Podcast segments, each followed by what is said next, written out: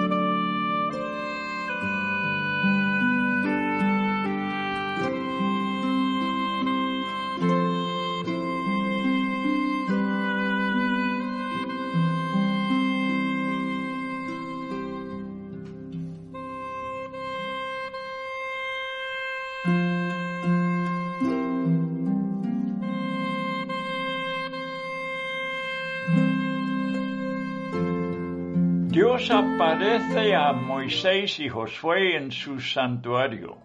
Más que el tabernáculo es la columna de nube y aparece a ellos también.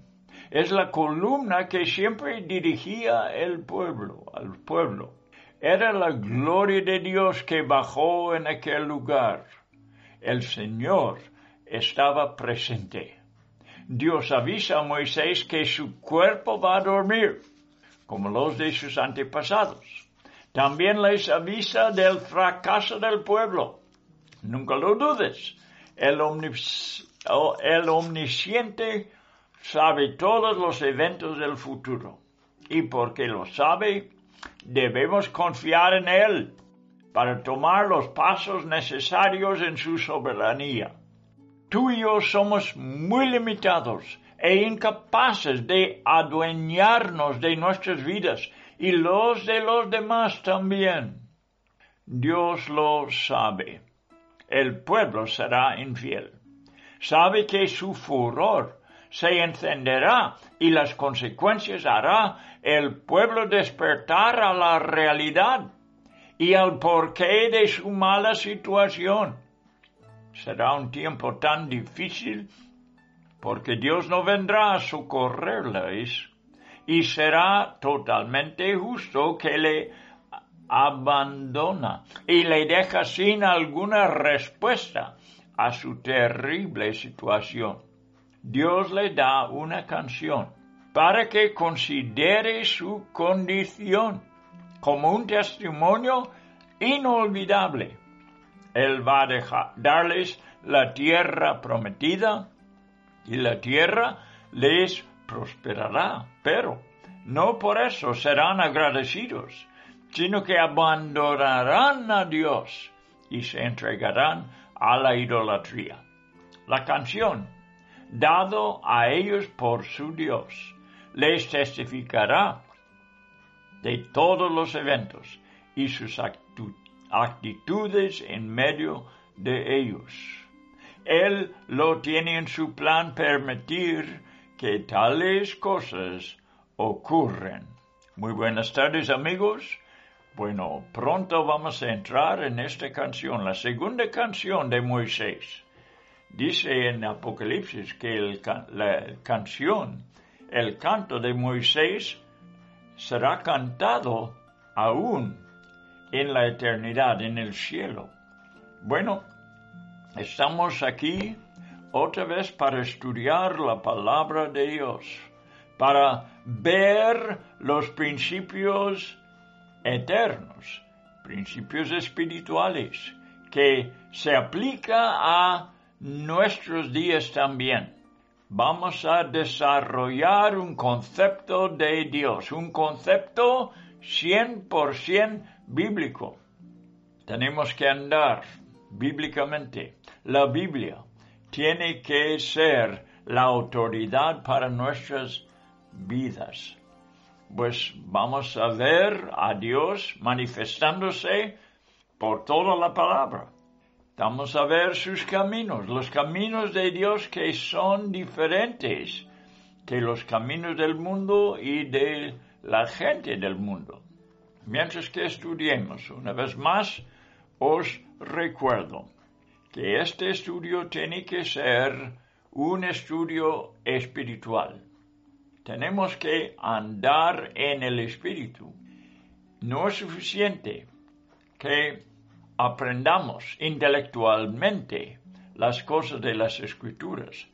Tenemos que usar la mente. La mente es parte del proceso, los pensamientos, la meditación.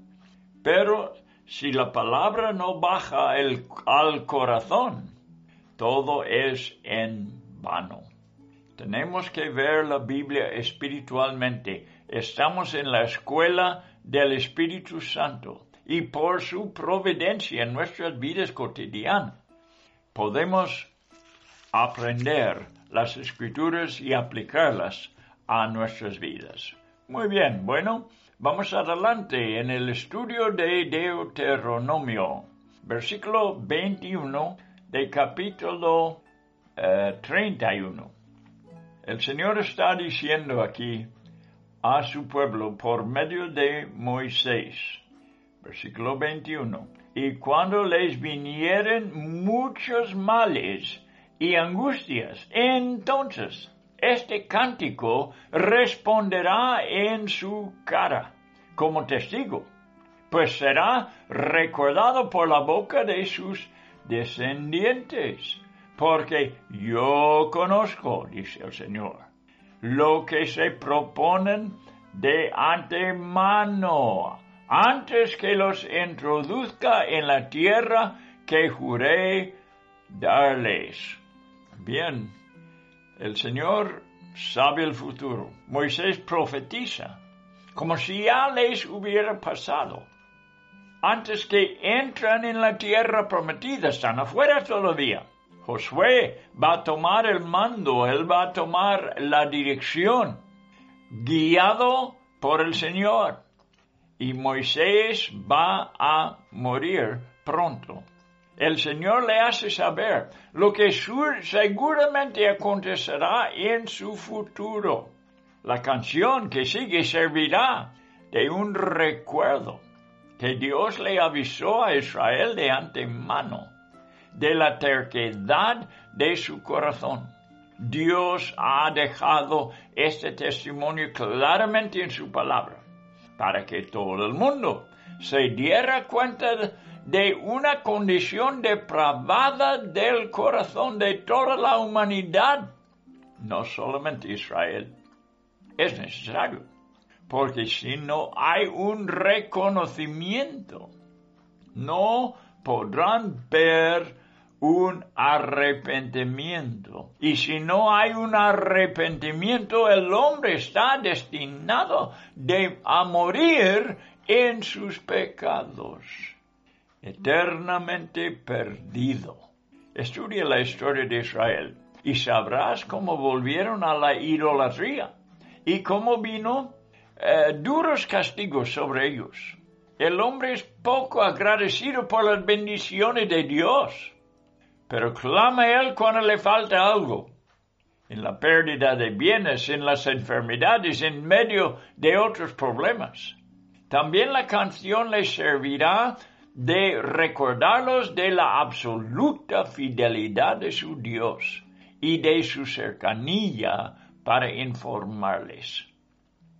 Les puede servir de ánimo, que no como los ídolos, sino un Dios vivo y verdadero un Dios omnisciente. Siempre ha estado vigilándoles por toda su historia.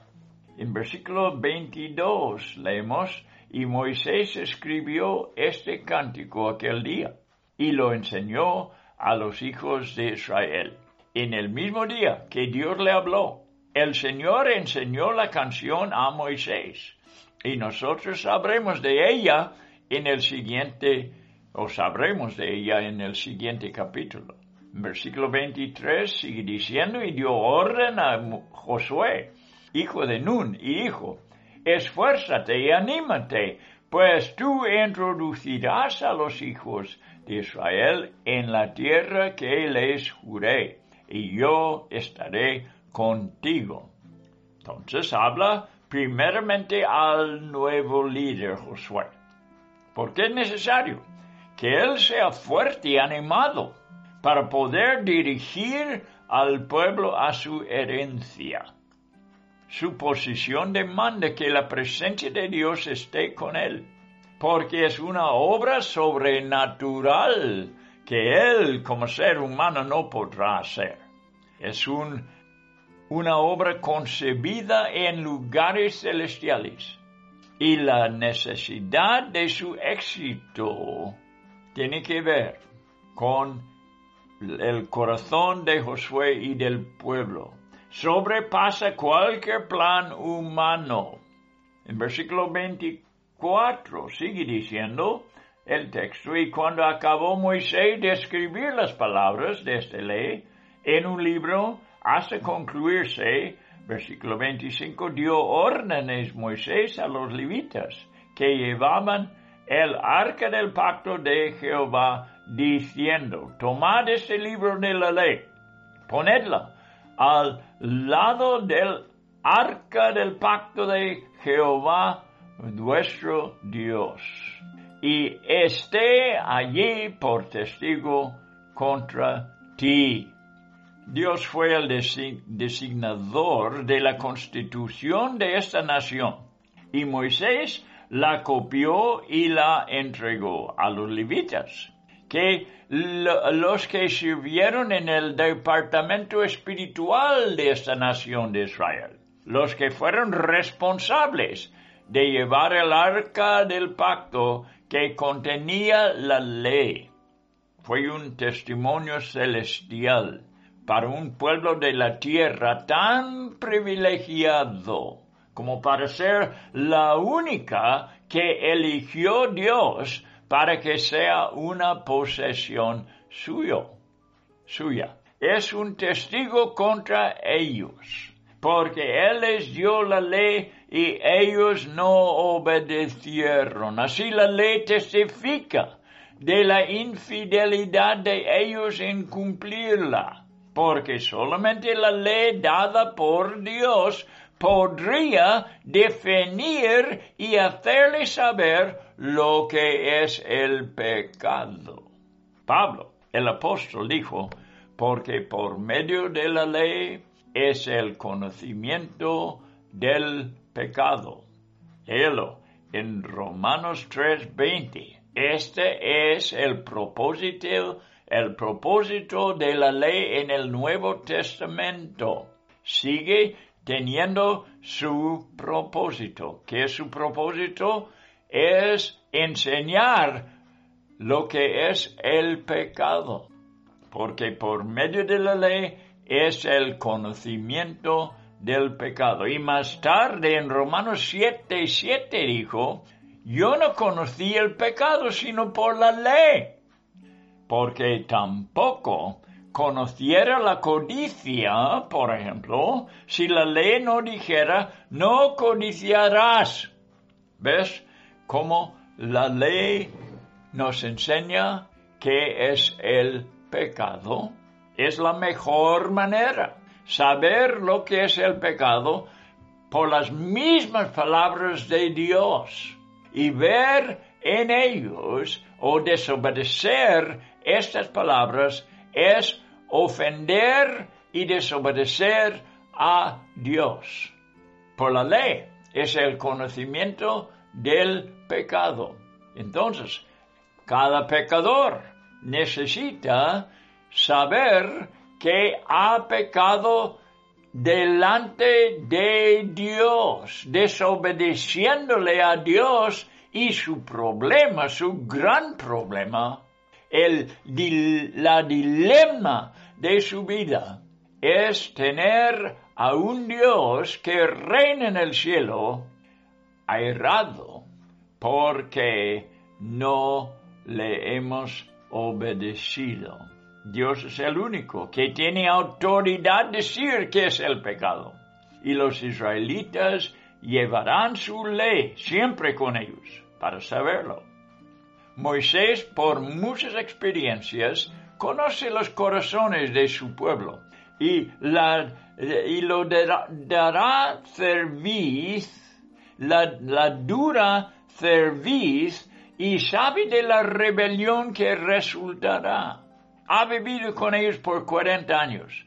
Y al morir su libertador Moisés, ellos manifestarán más lo que hay en su corazón.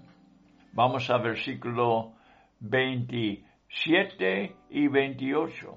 Porque yo conozco, dice Dios, tu rebelión y tu dura cerviz. He aquí que aún viviendo yo con vosotros hoy, mejor dicho es Moisés que está diciendo sus palabras. Sois rebeldes a Jehová. ¿Cuánto más después que yo haya muerto? Congregad a mí todos los ancianos de vuestras tribus y a vuestros oficiales y hablaré en sus oídos estas palabras y llamaré por testigos contra ellos a los cielos y a la tierra porque yo sé, estoy ya en versículo 29, porque yo sé que después de mi muerte, ciertamente os corromperéis y os apartaréis del camino que os he mandado y que os ha de venir mal en los postreros días por haber hecho mal ante los ojos de Jehová, enojándole con la obra de vuestras manos. Llama al liderazgo de las tribus adelante.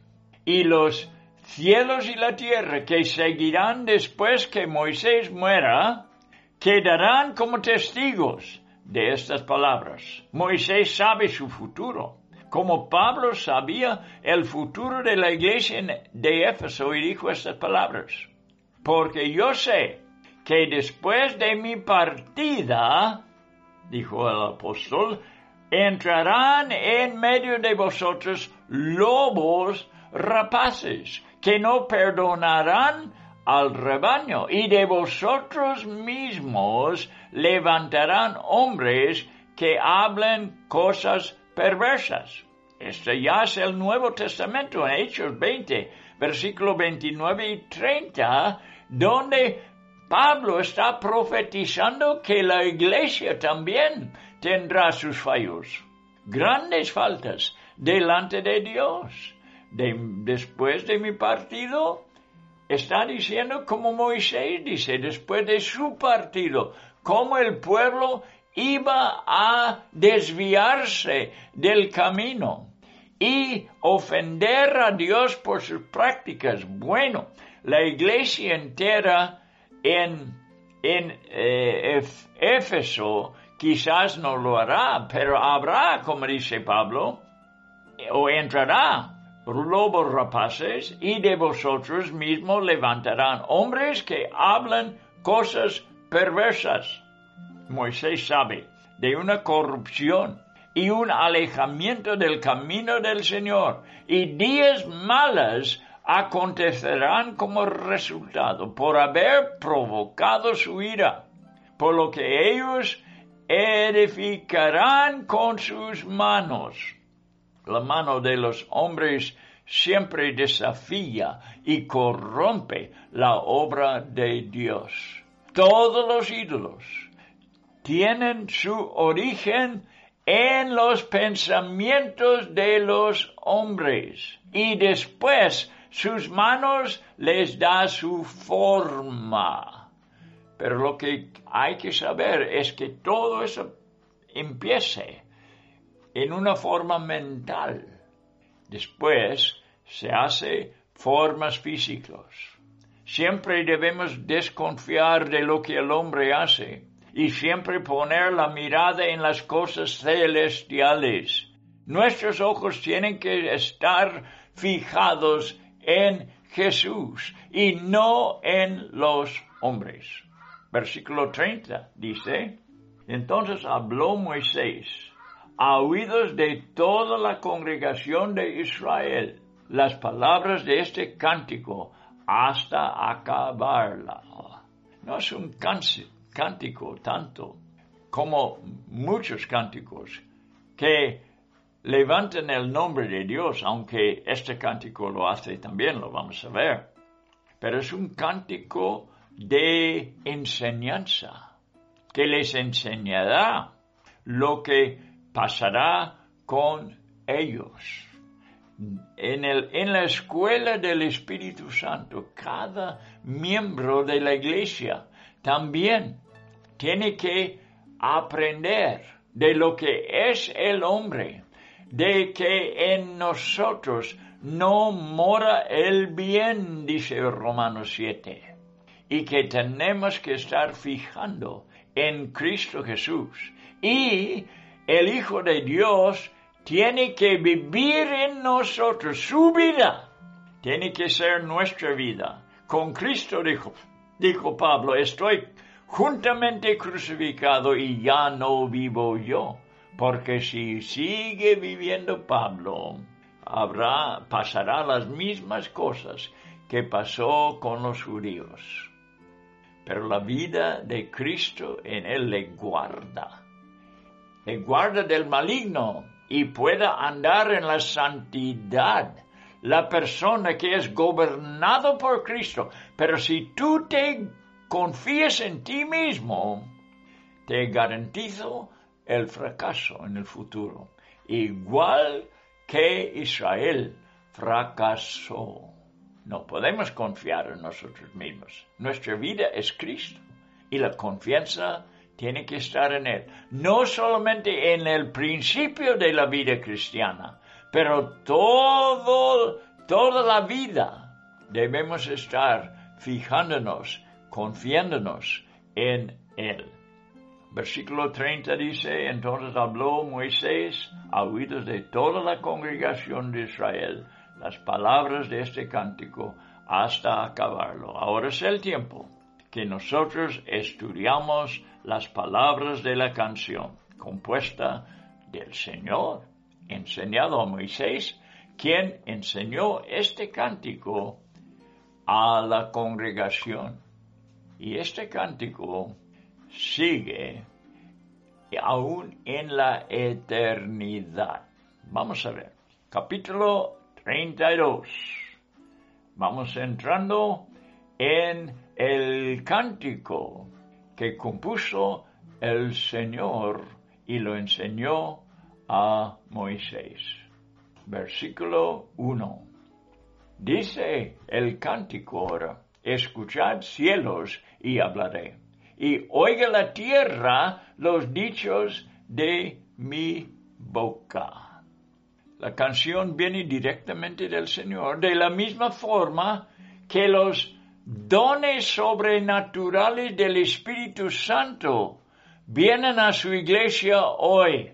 Pero esta canción es perfecta y sin error, porque ha venido para formar parte del canon de la escritura. Es una canción eh, de en las escrituras y no puede fallar ni una palabra porque toda la palabra de Dios es inerrante, es perfecto.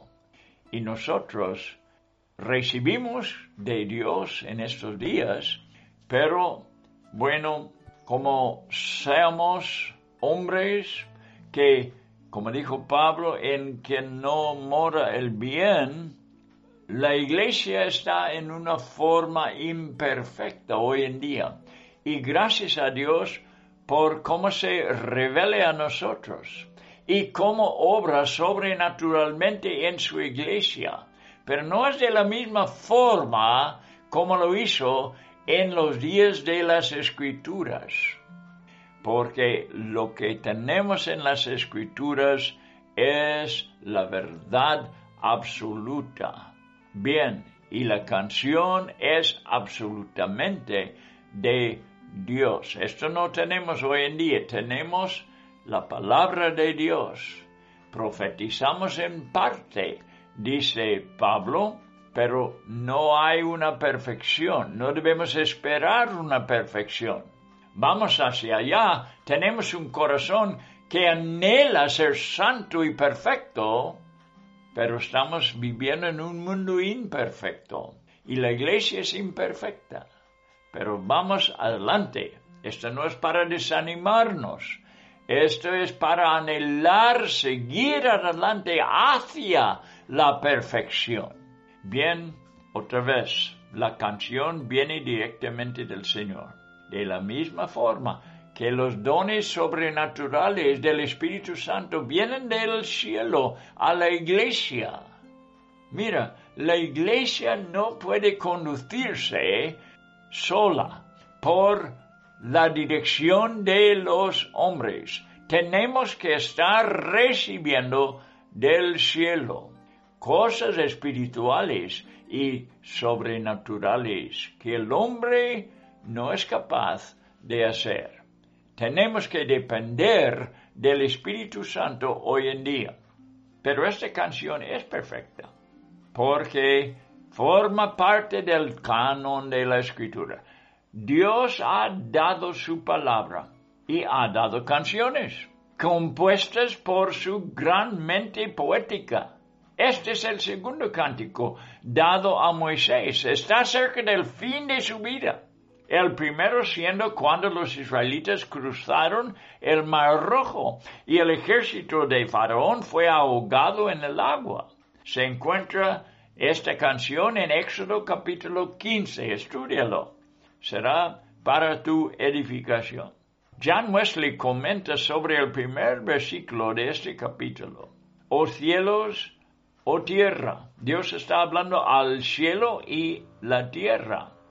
Juan Wesley sigue comentando vosotros, los cielos, la tierra, las criaturas, creado por Dios sin vida y sentido, a los cuales llama en parte para acusar la estupidez de Israel, más sordos que ellos, que no tienen vida en parte les llama como testigos de la verdad de sus palabras, a la justicia de las acciones de Dios contra ellos. La introducción de este cántico es magnífica.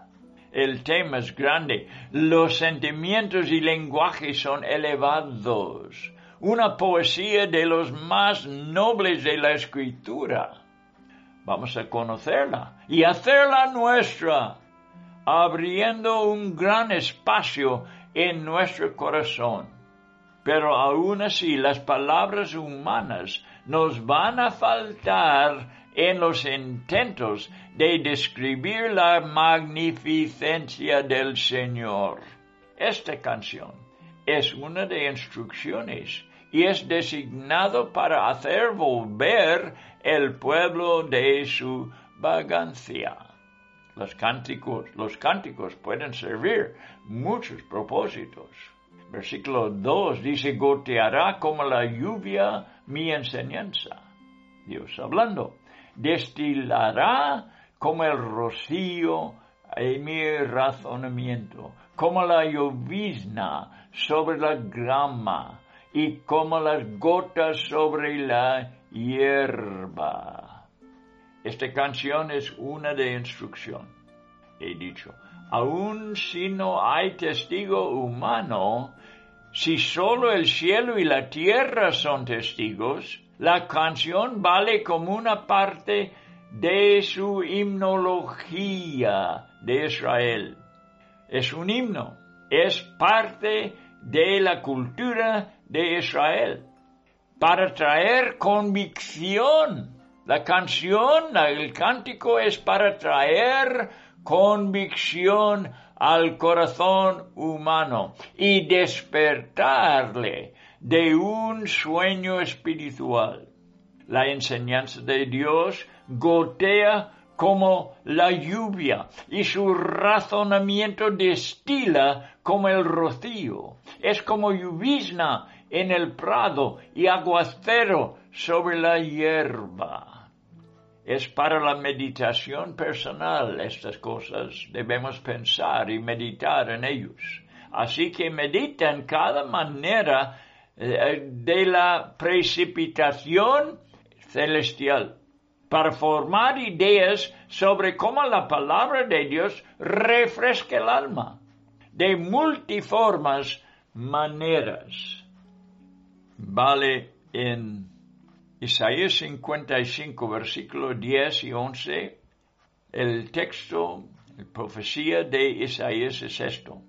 Como descienden de los cielos la lluvia y la nieve, y no vuelven allá, sino que riegan la tierra, haciéndola producir germinar, dando semilla al sembrador y pan al que come. Así será mi palabra que sale de mi boca. No volverá a mí vacía. Dios está hablando aquí a Moisés y hablará a Isaías en la misma forma, de la misma forma, hablando de su palabra como lluvia en el caso de Isaías y de nieve.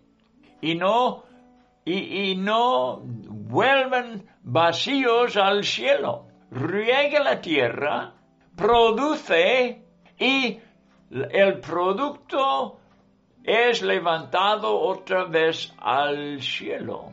Esto es como obra Dios. Y nosotros debemos saberlo, que el bien, la palabra, lo que Dios quiere hacer, tiene que descender de el cielo, del cielo. Mira, lo que es de la tierra vuelve a la tierra. Esto aún es probado en cuanto de nuestros cuerpos. Nuestros cuerpos comprueban que nosotros hemos venido del polvo y volvemos al polvo, pero gracias a Dios, Él ha soplado en nosotros el aliento celestial, el aliento eterno, el aliento de vida. Y por eso podemos tener vida eterna. Cuando Dios venga y nos resucita los cuerpos de el polvo, tendrá, serán transformados por Dios para que sea apto para vivir en el cielo eternamente. Pero lo que estoy diciendo es que lo que viene del cielo, perdón, lo que viene de la tierra vuelve a la tierra. Lo que viene del cielo, esto es lo que pase. No vuelva allá, sino que riegue en la tierra, haciéndolo producir y germinar para Dios. Yo quiero estar en esta obra. ¿Qué tal tú?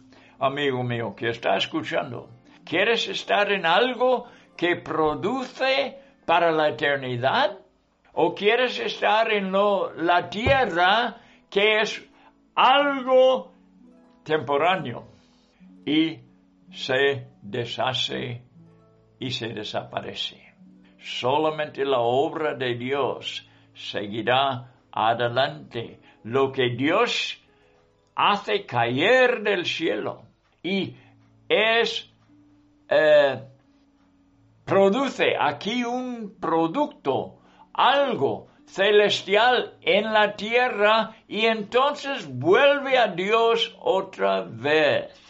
Recuerda este principio espiritual hablado por Isaías, es muy importante. Como descienden de los, de los cielos la lluvia y la nieve, no vuelven allá al cielo, sino que regla la tierra, haciéndola producir y germinar. Lo está haciendo Dios en nuestras vidas ahora. Está produciendo una iglesia que estará con Él en el cielo para siempre. Pero para que edifique esta iglesia se necesita vida celestial. Recuerde este principio, os digo. Es importantísimo será mi palabra que sale de, así será mi palabra que sale de mi boca, no volverá a mi vacía, producirá en las vidas humanas. Hemos nacido de arriba y ahí tenemos que volver, gracias a Dios. En el mundo antiguo, antes del diluvio, el agua destilaba como rocío proviendo todas las necesidades del hombre y la naturaleza. Así la palabra y las enseñanzas del Señor caen del cielo, suavizando el terreno, dando vida en abundancia, rejuveneciendo, limpiando y instruyendo. No solamente para el hombre físico, sino para el ser interior.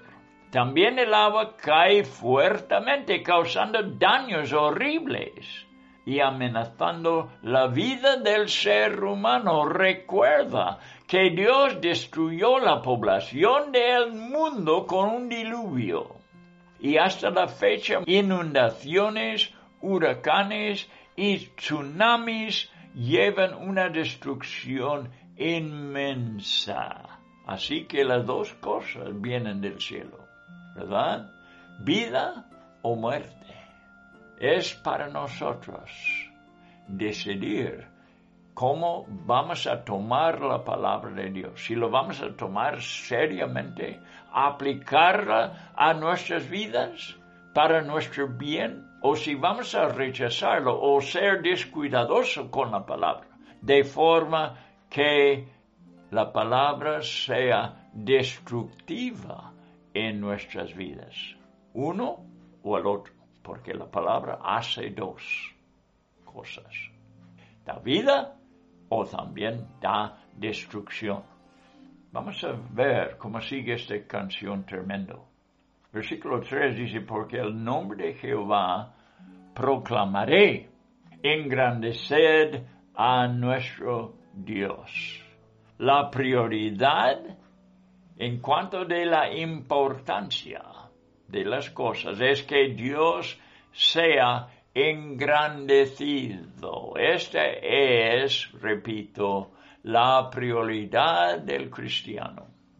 Moisés proclama su nombre y el pueblo de Dios en aquel día y ahora también existe para hacer lo mismo, y testificando a un mundo que ha olvidado de su Creador. Siempre más se olvida de Dios. Proclamar su nombre es magnificar sus atributos, porque su nombre precisamente refiere a sus atributos. Es decir, el nombre de Jehová proclama sus atributos. Dios es nombrado por sus atributos. No sé si lo estoy aclarando bien, Pero en la Biblia las personas fueron nombrados según sus características. Jacob, porque era un engañador, y su nombre quiere decir engañador. Bueno, pudiera dar muchos ejemplos de eso. Cómo las personas fueron nombrados según sus características. Dios también. Este principio viene de Dios. Y Dios es conocido su nombre, los nombres de Dios proclaman lo que es Él, sus características, sus atributos. Bien, eh, proclamar su nombre es magnificar entonces sus atributos, porque su nombre precisamente refiere a sus atributos. En verdad no le podemos hacer más que Él es al hablar de engrandecerlo. Pero lo que quiere decir es lo siguiente. Tenemos que reconocer su grandeza. En otras palabras, tiene que ser engrandecido en nosotros, en nuestro concepto de Él. Por eso es tan importante que tengamos un gran concepto de Dios. Este determinará la vida que vivamos. Si tenemos un Dios pequeño, también eh, su lo que pasa entre nosotros será pequeño. Si tenemos un concepto de Dios, de un Dios grande, entonces veremos grandes cosas en nuestras vidas. En verdad no le podemos hacer más que Él es. Él es bueno, más allá de la descripción, ni podemos engrandecerle, pero sí entre nosotros Él puede ser siempre creciendo en nuestro concepto y en nuestra manera de vivir. Versículo 4. Él es la roca, cuya obra es perfecta porque todos sus caminos son rectitud. Dios de verdad y sin ninguna iniquidad en él. Es justo y recto. El capítulo menciona seis veces que Él es la roca. Y la relación con una roca nos habla de estabilidad, de un escondedero, de un lugar de refugio. Jesús dijo, sobre este, esta roca edificaré mi iglesia. Lo respondió a la confesión de Pedro de que Él es el Cristo, el Hijo de Dios viviente. Jesús edifica la iglesia con personas, con los que profesan la misma revelación que Pedro, que Él es la roca. Jesús es la roca, dado por el Padre. Mateo 16, versículo 18.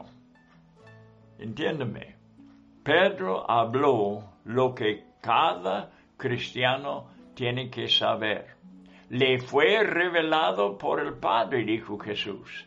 Y a nosotros y a cada miembro de la iglesia tiene que recibir la misma revelación, que Cristo es Dios en la carne, la roca de la salvación.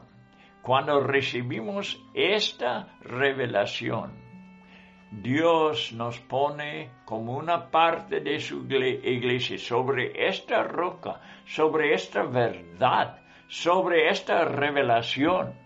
Es hecha la iglesia de personas, cada piedra viva, eh, cada roca viva en la iglesia es ha tenido una revelación.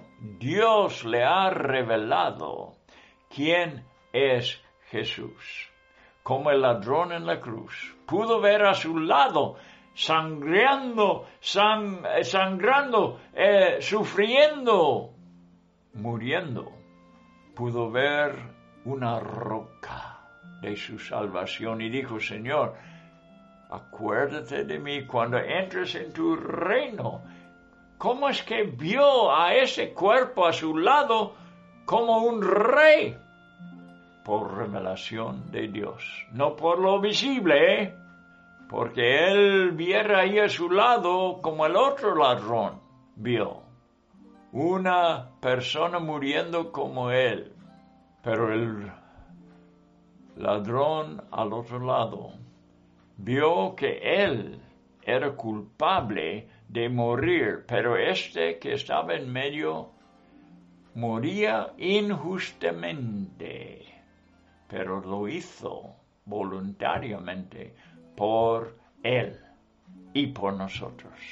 Acuérdate de mí cuando entres en tu reino y fue salvado ese mismo momento.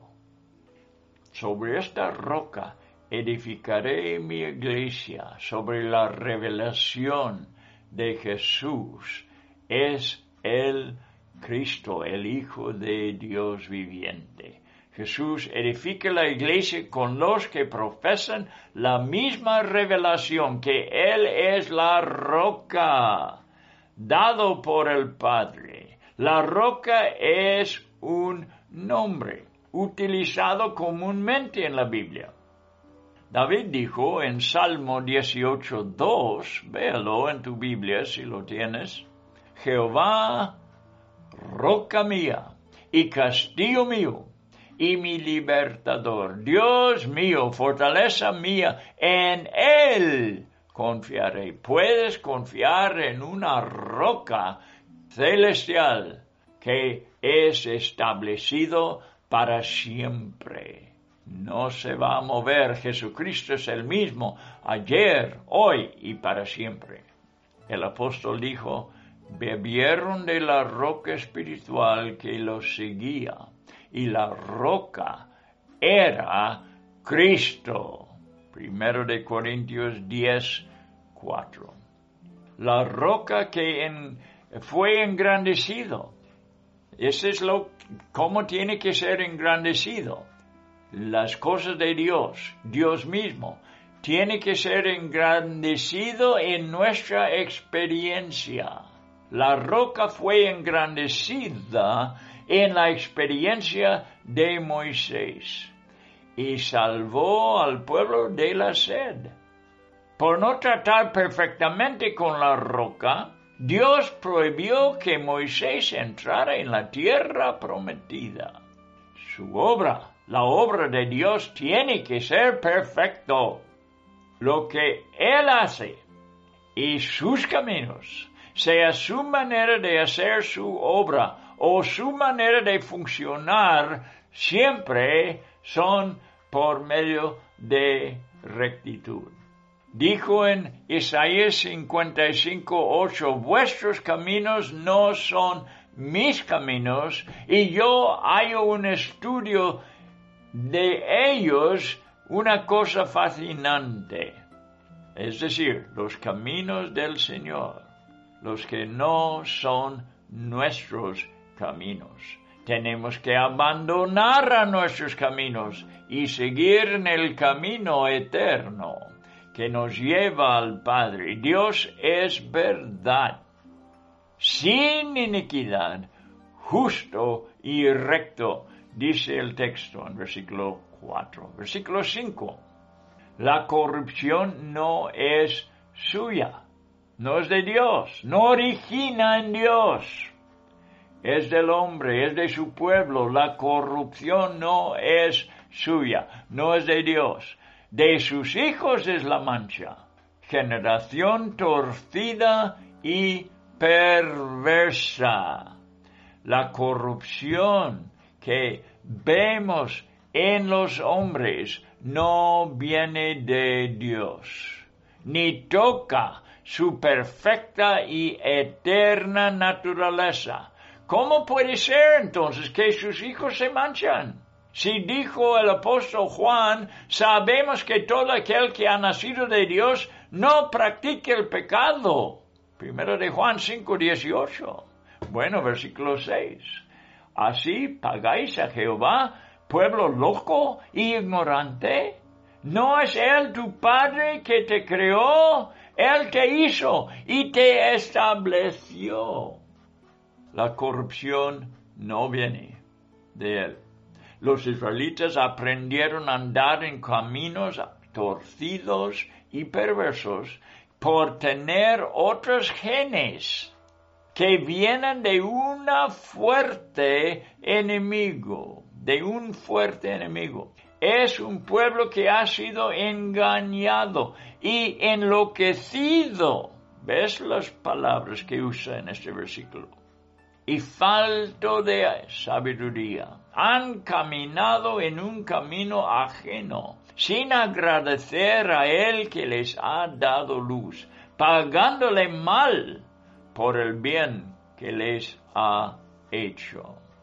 Yo sé de personas en mi vida que me trataron con un bien y no le agradecía. Cuando yo era joven, por ejemplo, pagaba mal por lo bueno con que me habían tratado a mí. Y ahora es el deseo de mi corazón, no solamente tratar bien a los hombres, pero especialmente a mi Dios. No pagarle mal por el bien que nos hace. Un bien que es más allá de nuestra imaginación, porque nos amó y nos salvó. Y amigo mío que está escuchando ahora, pon tu camino en el camino del Señor y seguirle fielmente porque nos ha dado la propia vida, el propio aliento. Recuérdalo cada vez que tú tomas un, una respiración que no, no lo tendría si no fuera dado por Dios. El mismo aire que respiramos viene del Señor. Todo lo que tenemos lo debemos a Él y debemos vivir para su gloria, porque Él es digno, es perfecto, ha sido muy bueno con nosotros. No vamos a caer en la trampa de Israel. Vamos a seguir adelante con fidelidad y nunca apartarnos de su camino. Hasta la próxima vez.